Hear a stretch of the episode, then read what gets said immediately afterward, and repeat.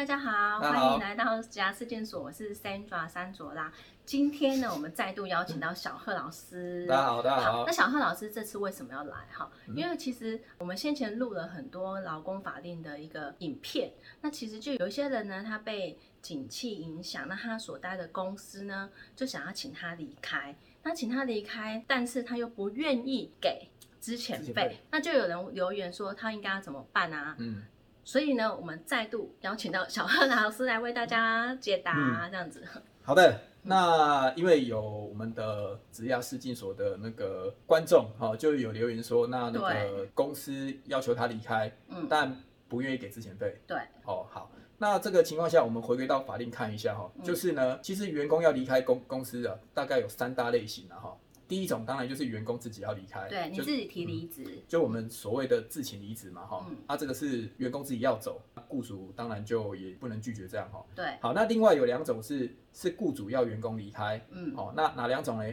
第一种就是我们所谓的那个劳基法第十一条，所谓的你要预告员工终止契约，就俗称的资遣。嗯，哦，那之前的话，其实有六种情况才能资遣员工，哦，包含说公司呃要解散，或是要那个倒闭，或者业务紧缩，嗯业务紧缩。哦，要业务紧缩，那或者呢，公司呢有不可抗力的情况要停业一个月以上，哦，你可以先把员工资遣，到时候再回聘这样。嗯然后再来，其实比较常用到的就是公司觉得这个员工不能胜任这个工作，嗯。好啊，可是请注意哦，这个不能胜任该工作，它有一个字叫做确，确定的确，就是公司要很确定这个员工不能胜任该工作，要有所谓的考核或是改善计划这样子。嗯，好，那有刚刚这几种情况的话，公司可以资遣员工。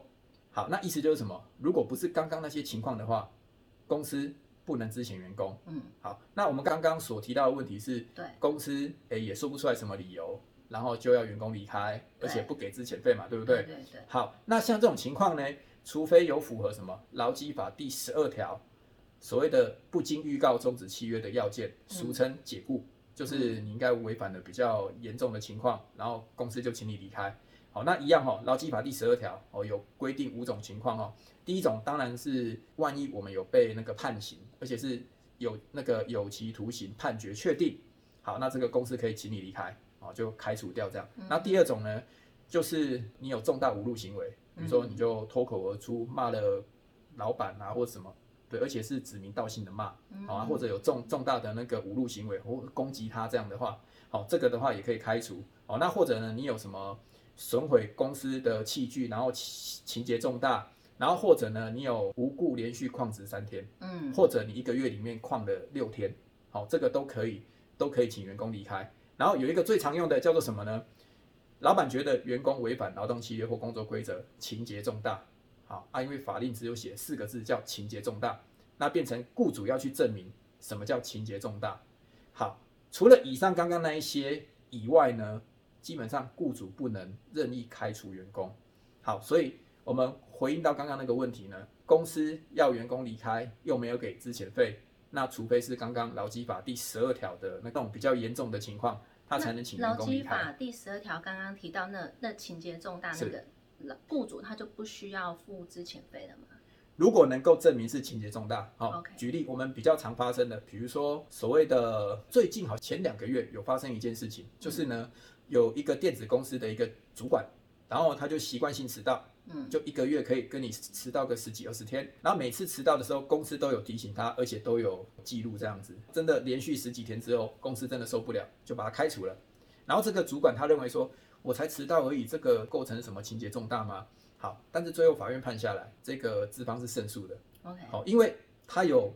提醒他，他有劝导他，而且工作规则里面也有写，就是这个会列入奖惩记录。嗯，然后他累积起来就已经有被记了三大过这样。OK，那当然已经构成情节重大。嗯，这边讲的情节重大，其实不一定是那个单件事情的那个轻重，它指的是一个累积性，甚至呢是这个员工的态度。所以在刚刚那个情况，因为习惯性迟到，而且屡劝不听，其实这个已经构成态度上有一个很大的问题。好、那导致公司觉得说，我就算再怎么规劝你，然后你也不听，我们就必须要执行那个所谓的最后手段，就是把你开除掉，这个就可以构成情节重大。但是很多公司其实对于这种小事情，其实平常都没有记录啦。哎，都只是劝导员工，那你不要再犯。在这一块呢，反而我会建议公司这边呢，应该要把我们的奖奖惩制度把它建立好。对于这种小过小错，平常都要做记录，因为到时候你要跟员工做一个检讨的时候，你才有东西可以拿出来哦，白纸黑字跟员工做一个检讨。对，嗨，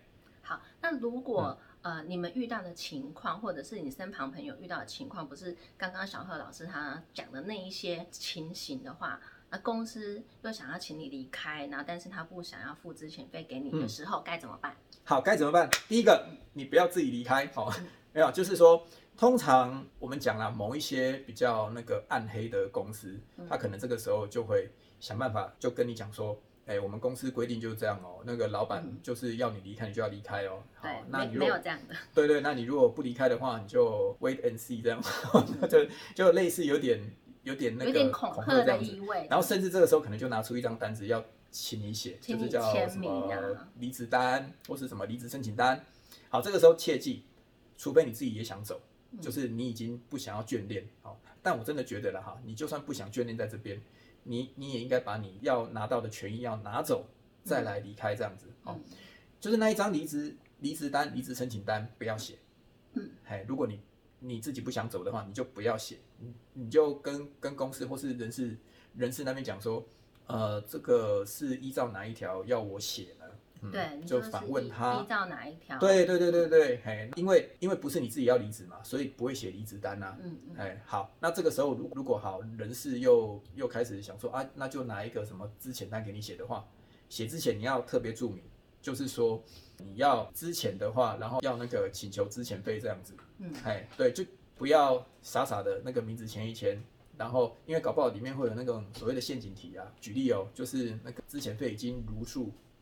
领取，嗯，但实际上你没有领，可是因为上面你已经签名了，所以这到时候可能就有争议。哎因为我们毕竟台湾是法治社会，所以那个你签了名之后，除非你能举证说，哎，我我实际上没有，或者我是被逼的，不然的话，这个签名是要算数的。嗯，哎，所以第一个不要乱签，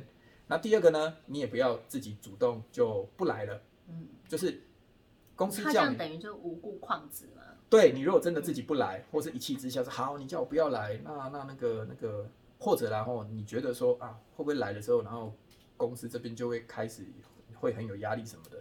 好，这边分两个情况讲。第一第一个情况，如果我们是扛得住的话，你就继继续来工作，那看看公司的下一步。嗯，好，因为有时候法律必须要证据显现之后，我们才能来看下一步。好，比如说你去了公司，好，举例，因为因为这个之前有发生过，你去了公司，然后因为公司有门禁，对不对？然后你要刷卡，B B 不过，B B 不过，因为他把你消磁了。哦，好像这种情况的话，你不能进去，可是不能进去，这个是因为雇主不让你进去。好，这个时候通常就回来之后发一个讯息，甚至寄一个存真信函给公司，就是主就主张说我是要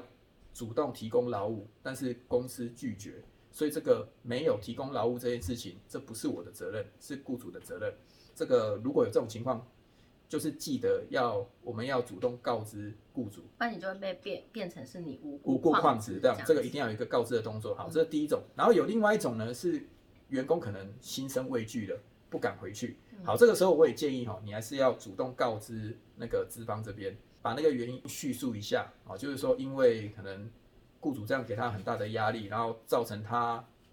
去公司的时候会有那个畏惧感，这样哦。那这个时候呢，你就可以，比如说你至少请个假，比如说你请个病假，好，或者你有特休就把假请一请。简单讲就是不要去让资方去踩到说哦你无故旷职，然后三天就把你开除了这样，嗯，哎，就是不要主动的掉进那个圈套了，哎，我只能这样说了，哎，对不对？大家要撑住这样。好，不过我我觉得啦，你如果不是跟老板这边沟通，你至少跟你的人事主管、人事沟通一下，或者你的主管沟通一下，到底是什么状况。我们先把状况厘清，然后看看还有没有机会沟通。如果没有的话，我们再来走下一步，这样。好，那如果都没有的话，下一步是什么？如果都没有好，包含说你已经被那个挡在门外都进不去的话，好吧，下一步内部沟通不畅通，那就是外部的管道了，那就是我们各地的劳工局啊，我们就要寻求协助。哎，那通常你就会先跟劳工局去讲你的状况，通常劳工局接下来就会去公司那边做一个协商，嗯哎，要么就劳工局会主动召开一个调解会，好，那严重一点的话是调解，然后顺便去检查一下。哎，而其实这个对公司也也比较不利啦。但是如果内部管道不畅通，那我们也只能这样做了。哎，对，对对所以呃，如果说你遇到这样的情形的时候，记得就是不要乱签名，然后也不要无故框字。啊，对对。对对对，那我们好。今天非常谢谢小贺老师，嗯那嗯希望这些事情不要发生在你身上。对对，好，下次见，拜拜。拜拜。